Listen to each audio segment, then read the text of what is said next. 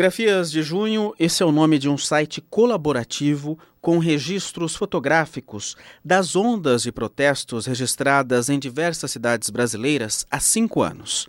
A pesquisa faz parte do doutorado em Histórias das Cidades de Roberto Andrés, aqui na Faculdade de Arquitetura e Urbanismo da USP. Qual o objetivo da formação desse banco de dados em www.grafiasdejunho.org, Andrés?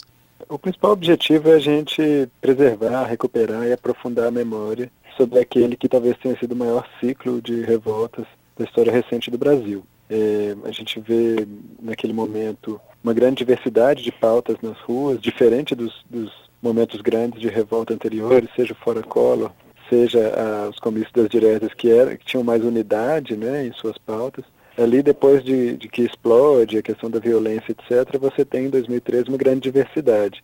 Então é um objetivo de preservar essa memória e de permitir que as pessoas possam olhar para aquele período a partir da sua diversidade, da sua complexidade e não com visões muito simplificadas, como muitas vezes acontece. E o foco é essencialmente visual, cartazes, faixas, bandeiras, pichações, mensagens escritas, são esses os, os o que vocês buscam?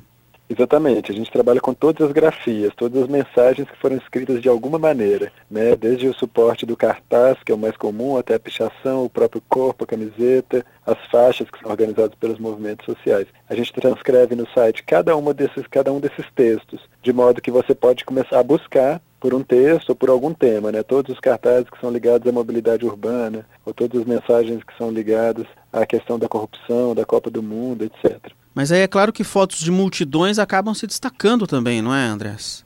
Sim, a gente tem um período com uma multidão de pessoas na rua, mas também tem algumas fotos que são incríveis que você vê essa multidão de mensagens, né? Você olhando do alto assim, vê as pessoas e vê aquela quantidade muito grande de, de mensagens é, escritas nos cartazes coloridos, é uma coisa muito interessante, assim, quase um, uma sinfonia, uma orquestra mesmo disso.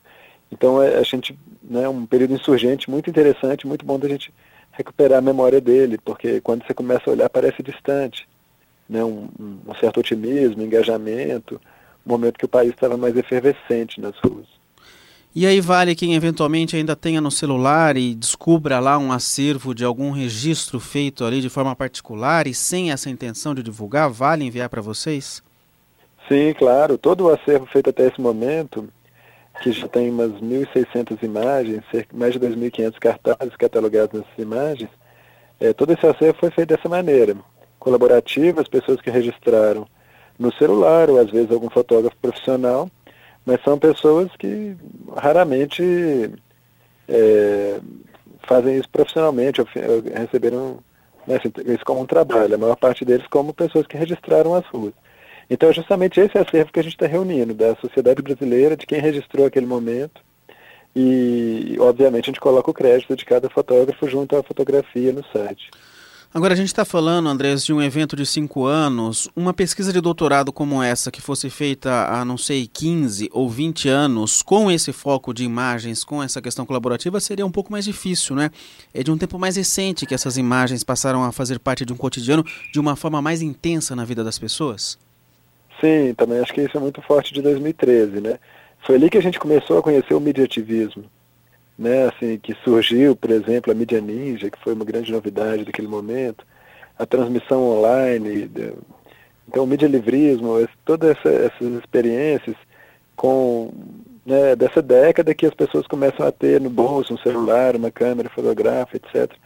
Então, sim, isso, isso também é muito interessante desse período, isso não seria possível em outros períodos é, não dessa maneira, né? Então acho que é também uma oportunidade de organizar isso enquanto as pessoas têm seus acervos.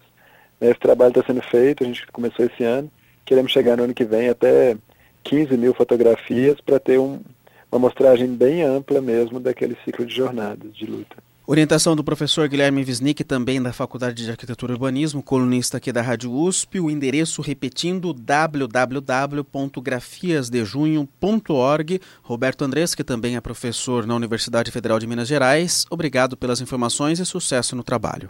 Obrigado, uma alegria falar para a Rádio USP. Entrevista, Fábio Rubira.